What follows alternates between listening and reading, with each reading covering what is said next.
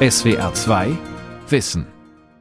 Nous chanterons le temps des cerises et guerre rossignol et merle moqueur. Le temps des cerises, die Zeit der Kirschen. So heißt eines der populärsten Volkslieder Frankreichs, komponiert im Jahr 1866 ursprünglich ein Liebeslied voller Sehnsucht und Trauer über die verflossene Zeit der Jugend. Doch wenige Jahre nach seiner Veröffentlichung wurde es für viele Menschen in Frankreich zur Hymne und zum Nachruf auf eine gescheiterte, weitestgehend friedliche Revolution im Frühjahr 1871.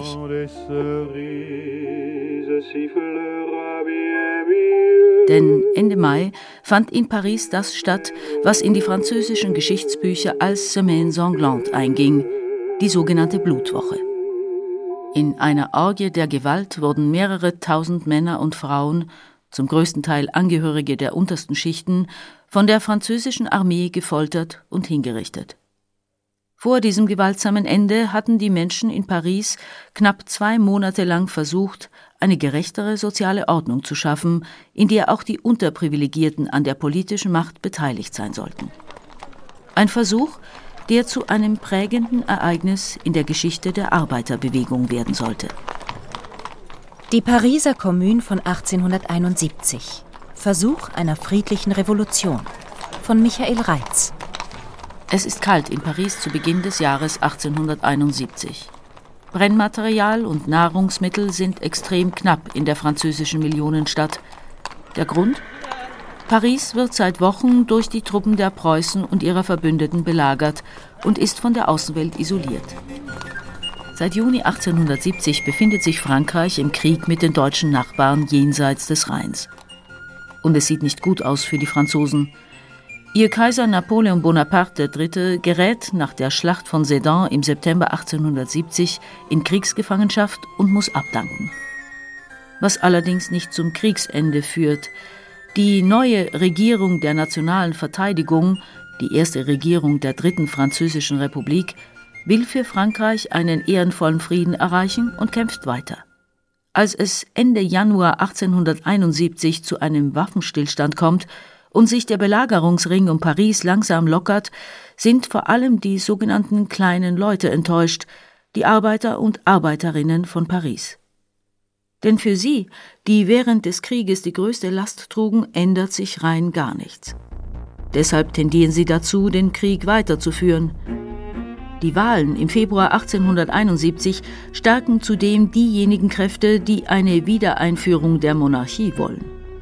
Das sorgt für zusätzliche Ernüchterung bei den Unterschichten und Kleinbürgern, so der Historiker Florian Grams, Autor eines Buchs über die Pariser Kommune.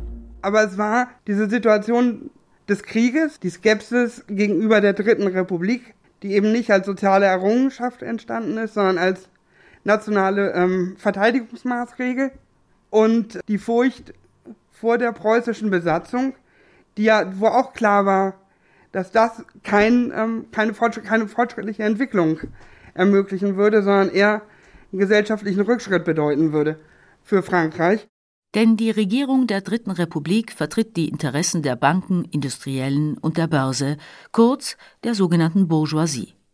Für die Handwerker, Fabrikarbeiter und Tagelöhner dagegen ist der Alltag mehr als mühselig und von Armut, Mangel und Drangsalierungen durch die Obrigkeit geprägt.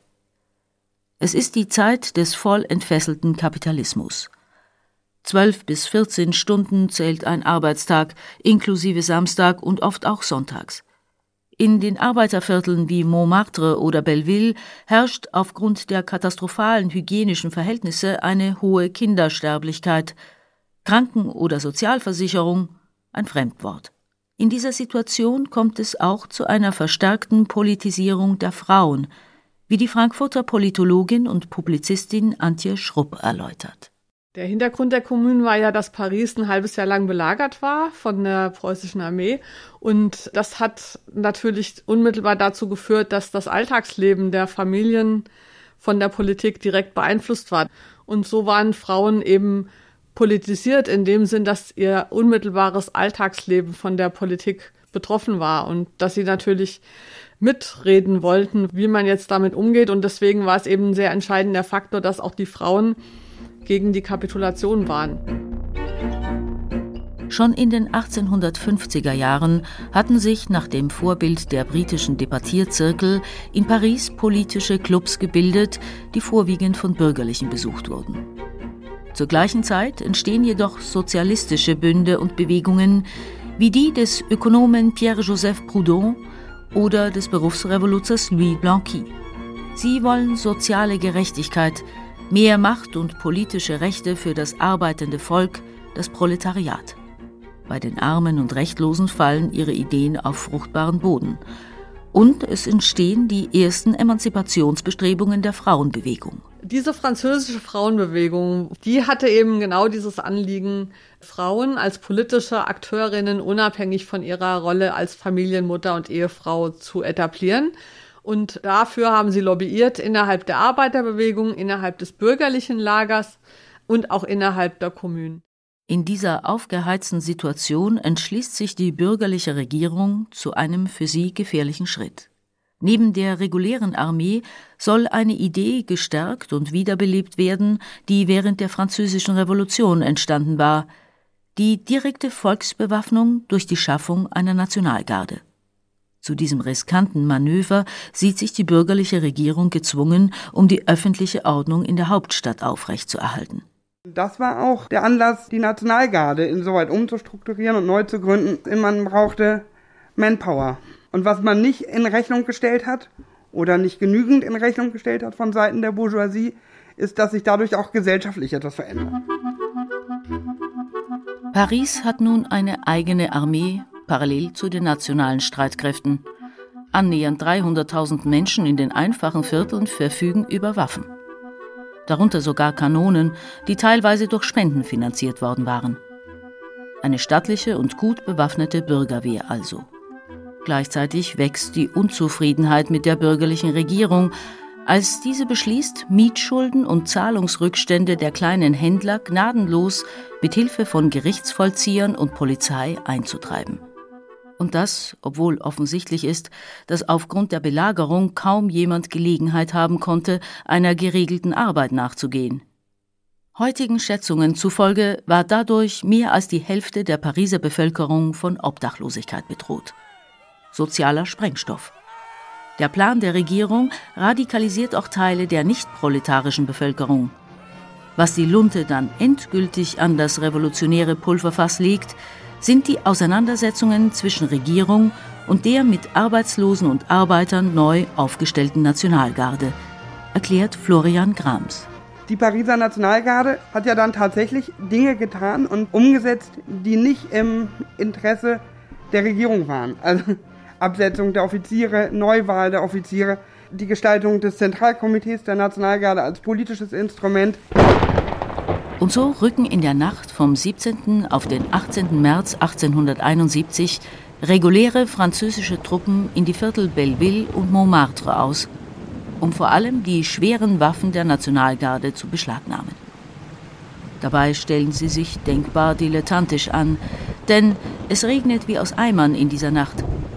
Die steilen Hänge des Montmartre mit ihren Kopfsteinpflastern werden zu Rutschbahnen, die jeden Transport der Kanonen und Lafetten unmöglich machen. Doch was die Entwaffnung der Nationalgarde vollends zum Scheitern und damit die Pariser Kommune überhaupt zur Welt bringt, ist die Einmischung der Frauen, erzählt Antje Schrupp. Und es war einfach so, dass eben in diesen sehr frühen Morgenstunden vor allen Dingen Frauen schon unterwegs waren auf der Suche nach Essen, nach äh, Sachen. Also die Frauen waren einfach zufällig eher da und sie haben dann halt eben geistesgegenwärtig gemerkt, was im Busch ist und haben diese, diesen Abtransport der, der Kanonen so lange verhindert, bis die Nationalgarde alarmiert und eingetroffen war. Interessant dabei ist eben die politische Taktik, mit der sie das verhindert haben, nämlich durch passiven Widerstand, kann man sagen. Der Journalist Hippolyte Prosper Lissagaret beteiligte sich als Kämpfer und Chronist an der Pariser Kommune. Er verfasste 1876 die erste Darstellung der Ereignisse jener Nacht. Die Frauen vom 18. März waren durch die Belagerung gestellt. Sie hatten eine doppelte Portion des Elends zu tragen gehabt. und warteten nicht auf ihre Männer. Sie umringten die mitraillösen Geschütze und sprachen auf die Geschützführer ein. Es ist eine Schande. Was macht ihr hier? Die Soldaten schwiegen. Dann und wann sagte ein Unteroffizier Geht, gute Frauen, macht, dass ihr fortkommt. Der Ton seiner Stimme war nicht rau.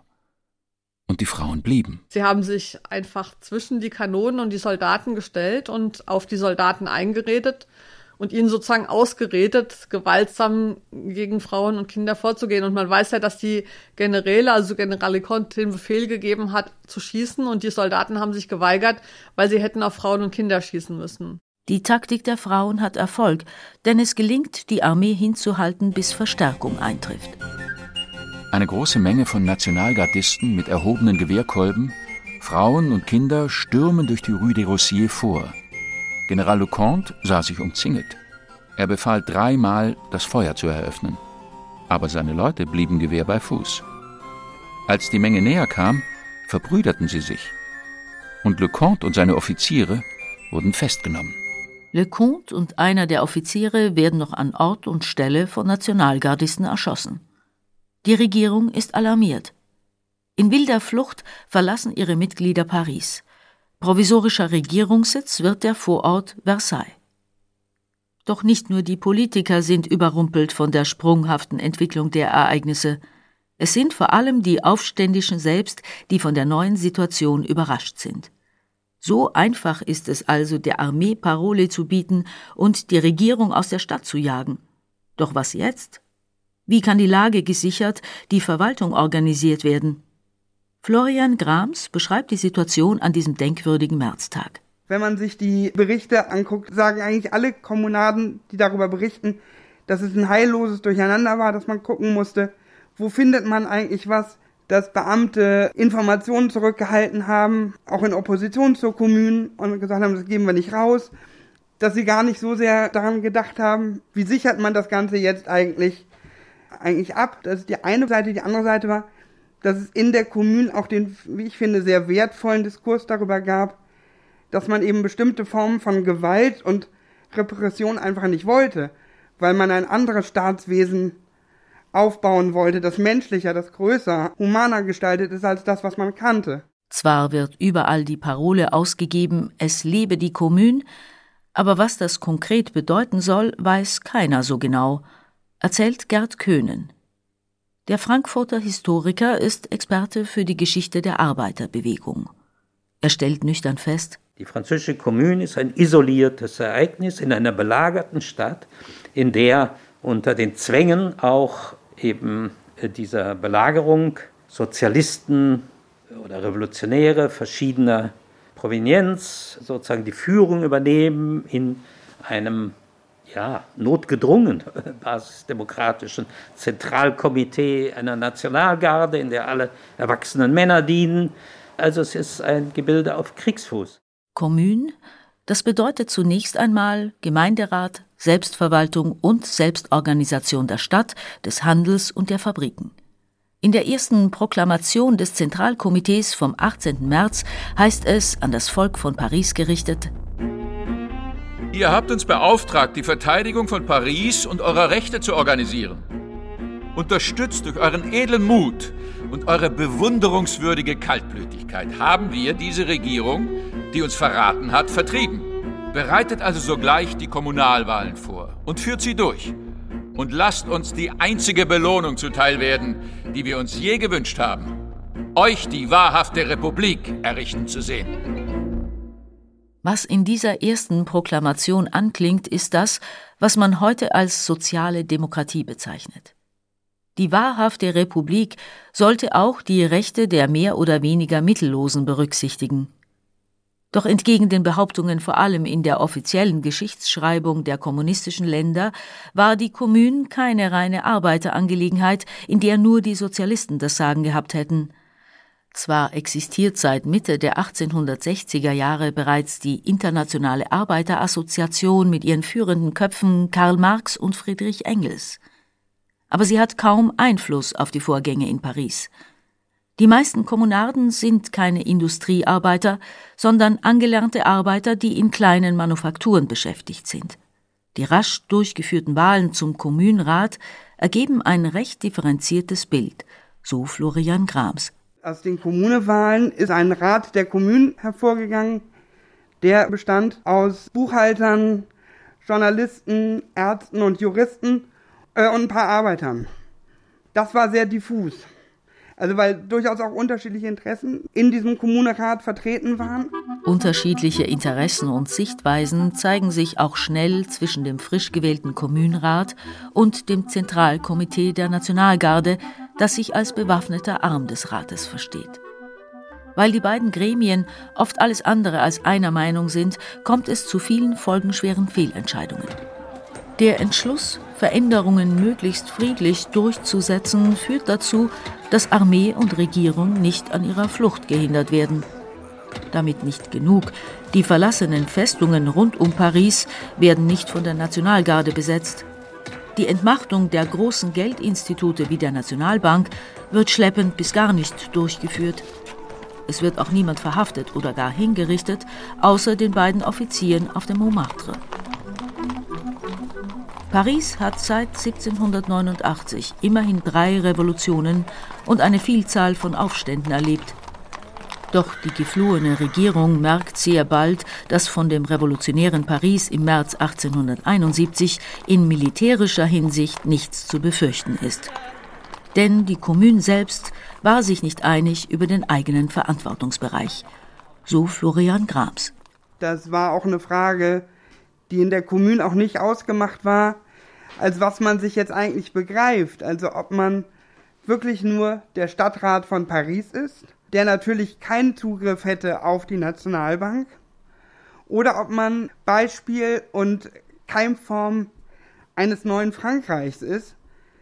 Das war, das war arg umstritten und es gab innerhalb der Kommune ja auch Kräfte, die genau das immer gefordert haben und opponierende Kräfte, die einfach ein anderes politisches Programm hatten oder ein anderes Verständnis von Revolution. Aus der Rückschau lässt sich sicherlich sagen, das war ein Fehler.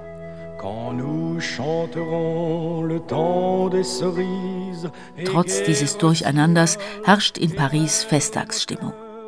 Zum ersten Mal werden die riesigen Parks des Tuilerienpalasts für das gemeine Volk geöffnet. Auf den Straßen ist reges Treiben, überall wird debattiert, Flugblätter, Manifeste und Aufrufe gehören zum neuen Alltag in der extrem politisierten Stadt. Die Zensur ist abgeschafft, es regiert der freie Meinungskampf. Der Maler Gustave Courbet schreibt in einem Brief Ich bin wie verzaubert. Paris ist ein wahres Paradies. Wenn das nur für immer so bleiben könnte. Die Pariser Kommune hat Erfolg wie keine Form der Regierung vor ihr. Tatsächlich setzt die Kommune schnell eine Reihe von Maßnahmen durch. Die allgemeine Schulpflicht wird eingeführt, ebenso die Trennung von Kirche und Staat. Ein Hauptpunkt in den Beratungen der Kommune ist aber auch der ungleiche Arbeitslohn für Männer und Frauen, ein Thema, das schon seit Mitte des 19. Jahrhunderts in der Diskussion war, so Antje Schrupp. Dagegen hat es sich halt in Frankreich schon seit den 50er, 60er Jahren eine sehr aktive Frauenbewegung formiert, auch natürlich in Paris.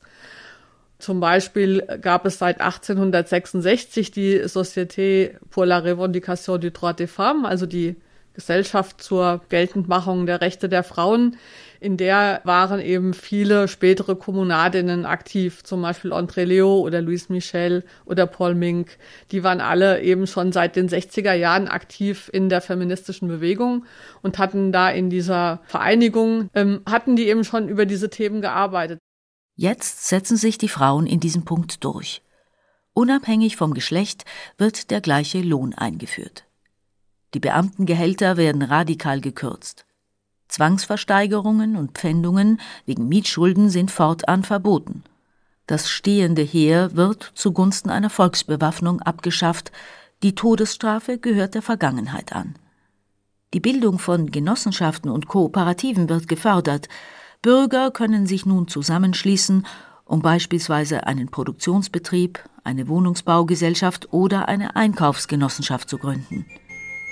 Fabriken werden per Dekret enteignet und zu volkseigenen Betrieben erklärt, die von den Arbeitern selbst geleitet werden.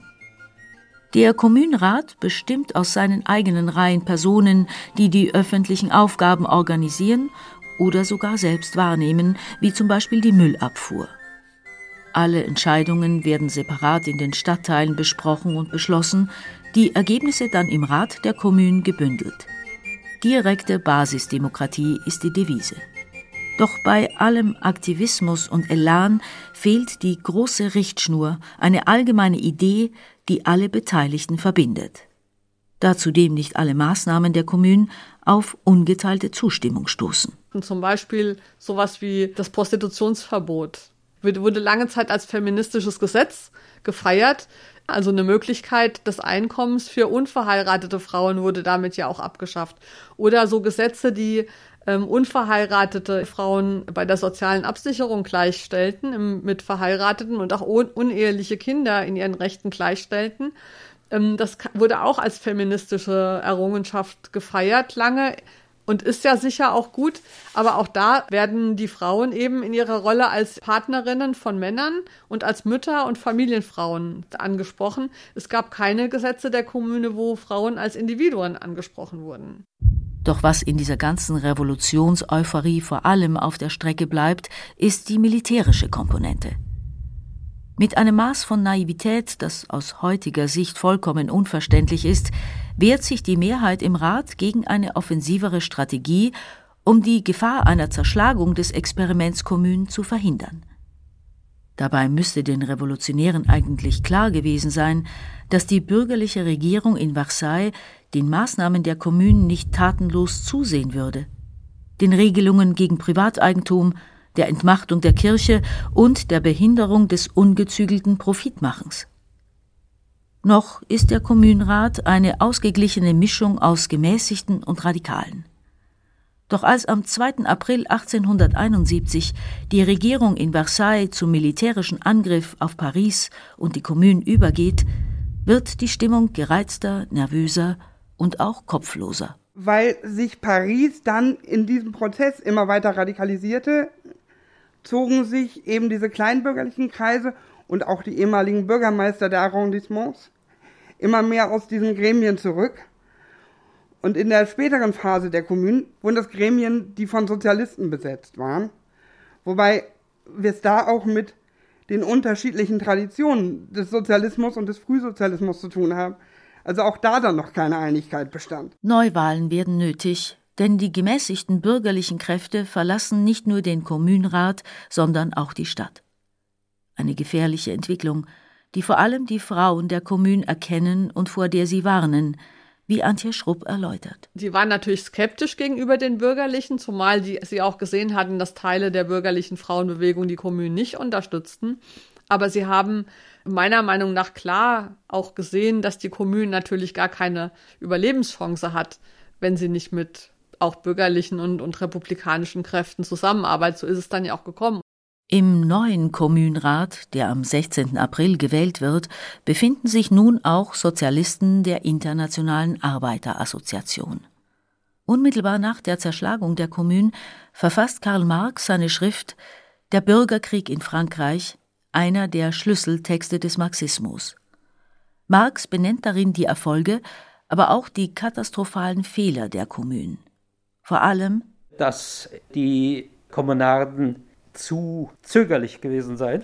Gleich am Anfang hätten sie, als die Versailler Regierung versuchte, ihnen die schweren Waffen zu nehmen, die, dann hätten sie sofort nach Versailles marschieren müssen. Sie hätten sich zur revolutionären Regierung in ganz Frankreich zu einer provisorischen ausrufen müssen äh, und äh, sie hätten dann eben einen nationalen Verteidigungskrieg ausrufen müssen. Und äh, in dieser Hinsicht seien sie letztlich äh, zu zackhaft gewesen. So fasst der Kommunismusforscher Gerd Köhnen Karl Marx Analyse der Pariser Kommune zusammen. Die Pariser Kommunarden sind isoliert. Zwar gibt es auch in anderen französischen Städten kleinere Aufstände, die aber schnell niedergeschlagen werden. In Paris selbst tobt nun seit Ende April ein erbitterter Krieg um jedes Viertel und jeden Straßenzug. Die gesamte Stadt ist durchzogen von Barrikaden und hastig errichteten Befestigungsanlagen. Den Revolutionären fehlt es nicht nur an einer klaren Kommandoebene, in der jeder weiß, was zu tun ist, sondern auch an militärischem Wissen und Kampferfahrung. Zudem ist die Bewaffnung schlecht, es gibt kaum Munition. Dass sich die Kommune trotzdem noch relativ lange halten kann, ist einmal mehr das Verdienst der Frauen. Die Mehrzahl der Frauen hat natürlich einfach das getan, was pragmatisch notwendig war. Sie haben diese Kampfhandlungen nicht umgangen, aber es gab ja noch andere Sachen, die getan werden mussten. Die Soldaten mussten mit Essen versorgt werden, die Verwundeten mussten versorgt werden, es gab Logistik und so weiter. Also ich denke mal, die, äh, dass die Frauen, die dann tatsächlich schon früh mit der Waffe gekämpft haben, einige waren, aber die Mehrzahl der Frauen hat sich auf andere Weise äh, da, daran beteiligt. Selbst während ihres Abwehrkampfes zeigen die Kommunarden lange einen strikten Willen zur Humanität. Unnötige Gewaltanwendung ist tabu. Das ändert sich, als die Brutalität der angreifenden Regierungstruppen offenbar wird.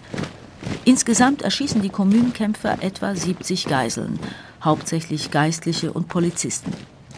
Die Truppen der Regierung dagegen legen die Arbeiterviertel in Schutt und Asche. Folterungen und Vergewaltigungen sind an der Tagesordnung. Obwohl kaum eine Steigerung der Gewalt möglich zu sein scheint, werden vom 21. bis zum 28. Mai in der sogenannten Blutwoche tausende Frauen und Männer der Kommune exekutiert. Offizielle Zahlen sprechen heute von 17.000 Ermordeten.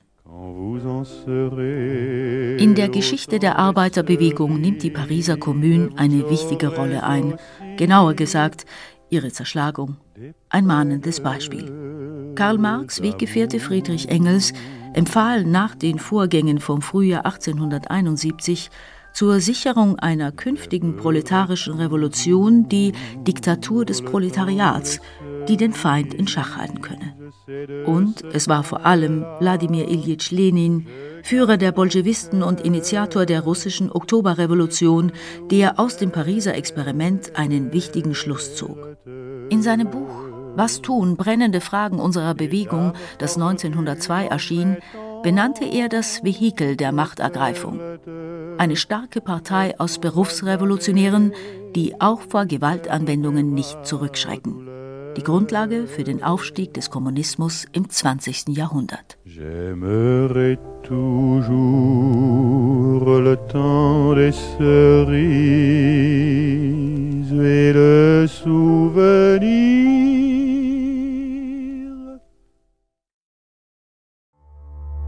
SWR 2 Wissen.